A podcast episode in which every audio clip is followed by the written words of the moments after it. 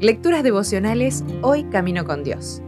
Escrita por Carolina Ramos y narrada por Alexis Villar. Hoy es 12 de enero. He decidido seguir a Cristo.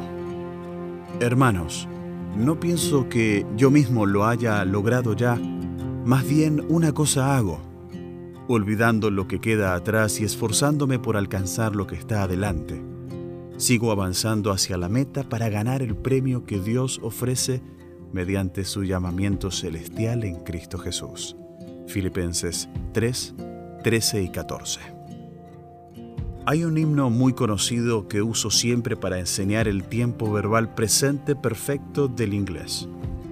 Este tiempo se caracteriza por narrar hechos que comenzaron en el pasado, pero que siguen teniendo relevancia en el presente.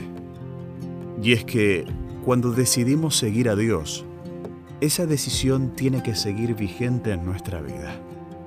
La letra del himno He decidido seguir a Cristo, según varias fuentes, se basa en las últimas palabras de un hombre de Assam, al noreste de India, quien junto a su familia decidió seguir a Cristo a mediados del siglo XIX, gracias a los esfuerzos de un misionero de habla inglesa. El jefe de su tribu quiso hacerlo renunciar a su fe, pero él declaró, he decidido seguir a Cristo. En respuesta a las amenazas, a su familia dijo, aunque nadie venga conmigo, yo seguiré igual. Lo que en español cantamos como, si otros vuelven, yo siempre sigo. Este hombre tuvo que tomar la dificilísima decisión de dejar que su esposa muriese por no renunciar a su fe. Tiempo más tarde, él fue ejecutado, mientras de sus labios brotaba la frase, la cruz delante y el mundo atrás. Esta manifestación de fe llevó a la conversión del jefe de la tribu y de muchos en su aldea.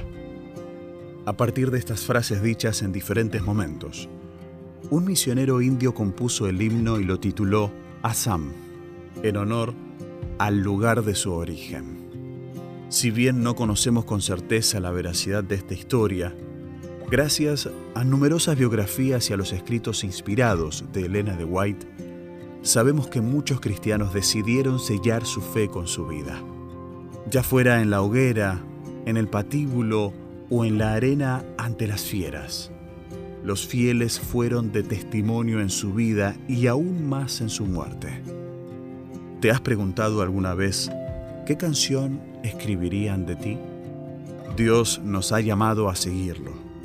Olvidemos lo que queda atrás, tomemos esta firme decisión y mantengámosla hasta la meta final, sin volver atrás.